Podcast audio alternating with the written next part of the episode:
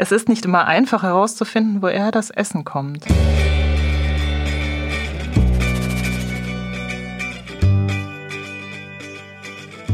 Bells Stories, Geschichten aus der Verlagsgruppe Bells. Heute spreche ich mit der Autorin und Illustratorin Julia Dürr. Sie hat geschrieben, Wo kommt unser Essen her?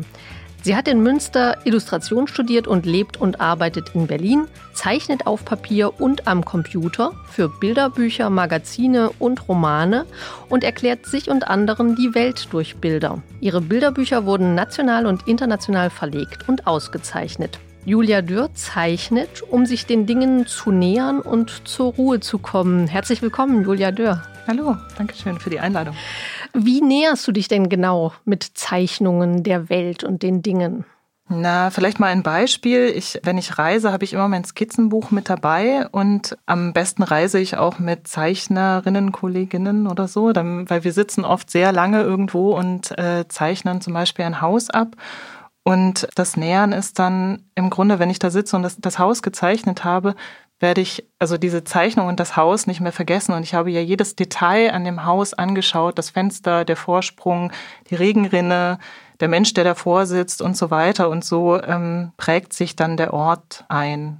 Wir sprechen heute über das Buch Wo kommt unser Essen her? Ist denn das Interesse an der Herkunft von Lebensmitteln familiär bedingt bei dir? Ja, ähm, ich bin dann zurückgegangen und habe mich gefragt, warum ich eigentlich dieses Buch mache und äh, gemacht habe. Und ähm, mein Opa war Bäcker. Der war gar kein ausführender Bäcker mehr, als ich ihn erlebt habe, aber er hat oft für uns sehr leckere Brötchen gebacken und diese Mehl, diese Schürze und diese sehr leckeren Teile, mit denen, also da habe ich irgendwie eine emotionale Verbindung anscheinend. Und es gab dann auch bei uns im Ort so einen kleinen Bäcker, der so unisolierte Scheiben hatte und immer morgens, wenn er gebacken hat, dann lief da so die, das Wasser runter und das war, es roch alles so und ich war sehr traurig, dass dieser Bäcker nicht mehr da war, als der zugemacht hatte. Das war einfach durch Alter, das hat dann keiner übernommen.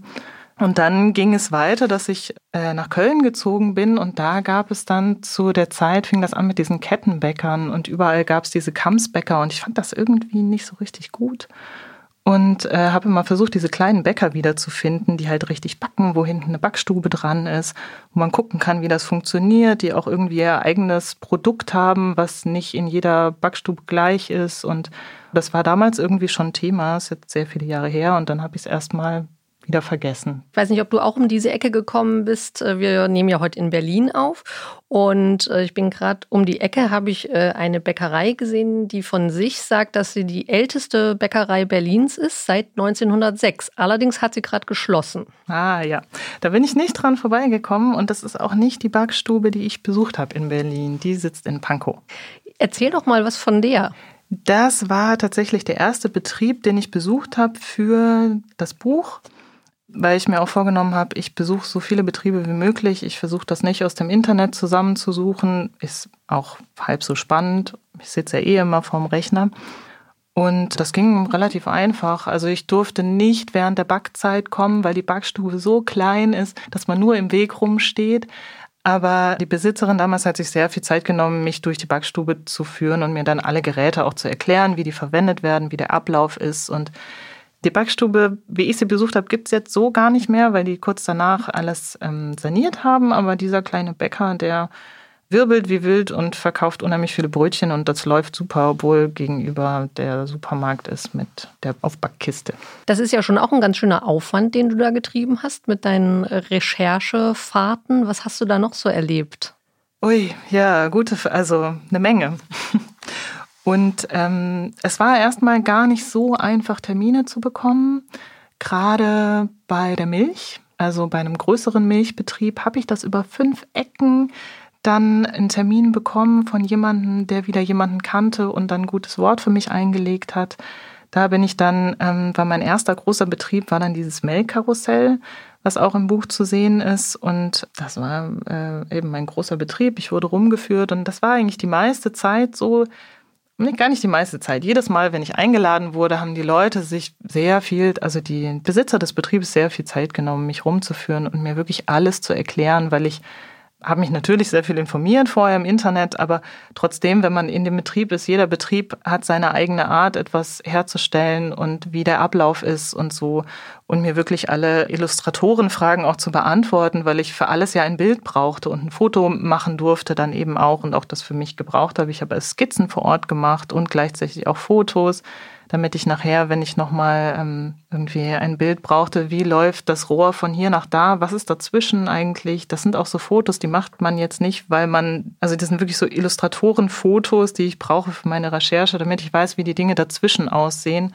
Das waren auch Sachen, die ich im Internet nicht finden konnte. Und am allereindrücklichsten waren dann doch die Besuche einmal in der Schlachterei, also ich war auf einem Hof, die selber einen Schweinestall haben, die Schweine aufziehen. Das ist gar nicht so häufig. Oft werden die Schweine woanders aufgezogen. Und dieser Hof verarbeitet das Fleisch auch selber und verkauft dann die Wurst und dazwischen eben wird das Schwein geschlachtet und ich durfte dabei sein, wie vier Schweine ihr Leben verloren haben und ich stand direkt daneben. Ich habe auf der Seite im Skizzenbuch auch so einen Blutspritzer und ich hatte auch ein bisschen Angst davor, weil ich ja ich hatte keine Ahnung, wie ich darauf reagiere und es war tatsächlich so, dass ich raus bin und dachte, wow, wie präzise diese Menschen arbeiten, wie schnell geht das? Das war so der erste Eindruck. Das hat mich auch ein bisschen verwirrt, weil ich dachte, ich bin irgendwie schockiert oder emotional ganz anders beeinträchtigt davon. Gibt es denn was, was dich bei diesen Recherchereisen auch überrascht hat oder Abläufe, die, die dir so nicht bewusst waren? Was mich vor allem überrascht hat, da habe ich mich so in meinem eigenen Vorurteil ertappt. Ich glaube, das geht vielen von uns so, dass wir denken, es gibt entweder Bio oder die anderen Scheißhöfe, die alle auf, ausnehmen und so alles an den maximalen Profit ranbringen. Und eigentlich möchte man es nicht essen, wenn man es sich leisten kann. Und als ich angefangen habe zu recherchieren, mit den Höfen gesprochen habe, wurde mir ganz schnell klar, dass es da irgendwie ein Aufklärungsproblem gibt, weil es gibt sehr viele kleine Höfe, die nicht bio sind, die aber aus vielerlei Gründen oder an vielerlei Punkten vielleicht sogar sehr viel besser sind als bio und sich aus eigenen Maßstäben ihren Hof betreiben, der an manchen Punkten über Biomaßstab hat oder sowas. Und dass es dafür irgendwie keinen Platz in der Erzählung, auch bei diesen Bezeichnungen, wie wir unser Essen im Supermarkt kaufen, gibt es dafür keine Markierung.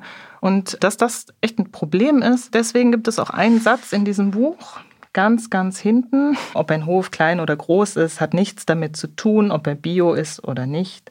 Es gibt große Biobetriebe und kleine Biohöfe, aber auch große und kleine nicht-bio-konventionelle Betriebe. Das ist das Wort, was ich mhm. gesucht mhm. habe.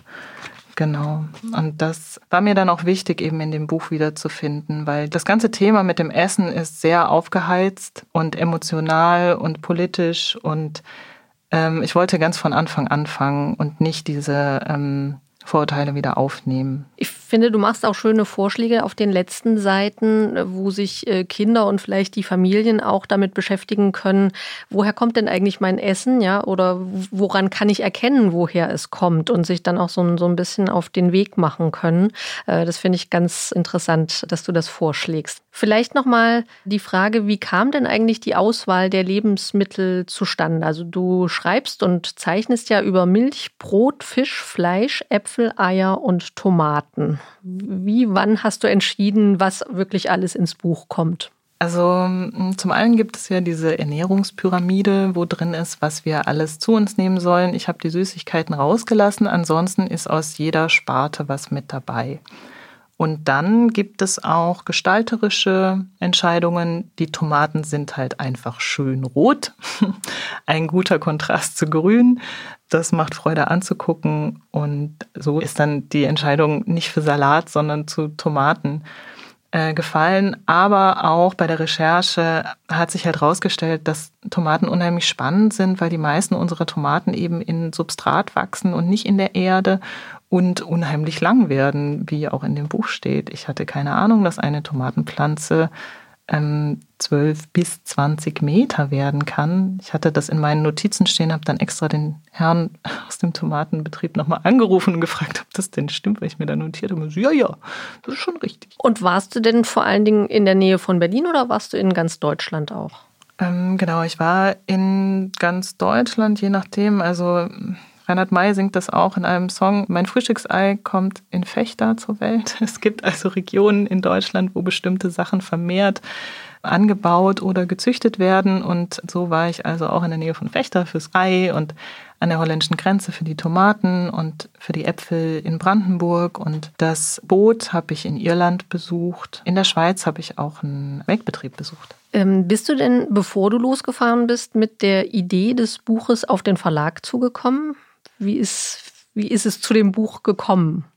Ja, also an der Idee arbeite ich seit wahrscheinlich fünf Jahren oder so dass ganz klar war, ich möchte mal die Bilder erweitern, die wir im Kopf haben zu unserem Lebensmittel. Also weil auf Verpackungen und auch in Kinderbüchern oft eben dieses, dieser kleine Betrieb dargestellt wird, weil da natürlich auch das viel klarer ist, was eigentlich passiert. Und ich wollte ganz sicher mal diese anderen Bilder erzählen, die in der Industrie sind. Ähm, die Idee war schon lange klar. Ich hatte ein Buch gelesen von Konstanze Kurz und Herr Rieger. Da ging es darum, äh, arbeitsfrei. Irgendwie haben wir bald alle nichts mehr zu tun und die Maschinen übernehmen unsere Arbeit. Und ich dachte, das ist total spannend für Kinder zu zeigen, was machen eigentlich die Maschinen und wie übernehmen die die Arbeit und oben wirft man was rein und unten kommt was raus. Wow, irgendwie.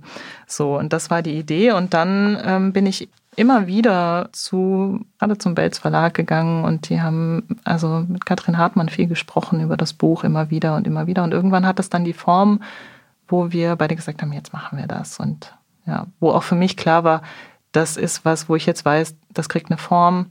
Ähm, ich kann das fertig machen. Die ganze Zeit war das so viel und so äh, ähm, unüberschaubar, dass ich gar nicht wusste, ob wirklich ein Buch daraus werden kann. Es war von Anfang an klar, dass ich eine Gegenüberstellung haben möchte, weil ich ich erzähle in erster Linie mit Bildern und dann mit Worten. Das ist einfach mein Naturell. Und äh, so woll, war von Anfang an klar, ich habe diese Gegenüberstellung von dem kleinen Betrieb und dem großen, dass man auch auf einer Seite gucken kann, was passiert im Großen, was genauso im Kleinen passiert. Hier wird irgendwie äh, Teig zusammengemischt. Ach, das passiert im großen Betrieb genauso. Wo sind die Gemeinsamkeiten? Wo sind die Unterschiede, dass man das direkt sich so gegenüberliegend anschauen kann? Und dafür brauchst du dann doch ein etwas größeres Format. Mhm. Zum Abschluss haben wir eine Entweder-Oder-Fragerunde. Ganz kurz, wie sieht dein Schreibtisch aus? Unordentlich oder ordentlich? Muss ich mich für eins entscheiden? ja. Äh, in der Mitte ordentlich, am Rand unordentlich. Das war jetzt keine Entscheidung. Ne? Tendenziell eher ordentlich, ja. Okay. Wenn du selber liest, Print oder E-Book? Print, immer. Okay. Hm. Und mit dem Computer schreiben oder mit der Hand? Ähm, ist schwierig mit diesem Entweder-Oder. also, wenn ich mich entscheiden muss mit der Hand. Selbst lesen oder vorlesen? Äh, vorgelesen bekommen oder hm, als Kind nur vorgelesen bekommen, inzwischen auch sehr gerne selbst lesen. Ja. Jetzt wirst du am 14. Oktober auch eine Veranstaltung machen. Werdet ihr da auch aus dem Buch lesen? Hm, ins Buch gucken, mhm. viel. Und ähm, wir sind ja in den Prinzessinnengärten in Berlin und da wird ganz viel angepflanzt. Jetzt ist schon ein bisschen am Ende des Jahres, aber wir können noch viel sehen. Also es geht auch viel darum, auch Dinge anzugucken und zu begreifen. Und es wird so ein bisschen interaktiv mhm. äh, alles zusammen gucken, begreifen, wie viel sind 150.000 Schweine hintereinander. Also irgendwie, um diese, diese Größenverhältnisse mal zu begreifen. Und ich möchte auch einfach mit den Kindern ins Gespräch kommen, wie das, ja, äh, wie die zu ihrem Essen stehen und mhm. zu all diesen Details im Buch und also alle, die daran Interesse haben, am Mittwoch, den 14. Oktober von 16 bis 17 Uhr gibt es eben einen Workshop für Kinder ab sieben Jahre in den Prinzessinnengärten in Berlin, Hermannstraße 99 bis 105 habe ich gelesen. Auf dem Friedhof, genau. Vielleicht kann ich noch dazu sagen, es wird immer auch gezeichnet, weil so wie ich mich der Welt näher durchzeichnen, das ähm, klappt bei den Kindern eigentlich auch immer gut. Das mhm. mache ich mit denen auch gern. Vielen Dank für deine Zeit, Julia. Ja, sehr gerne.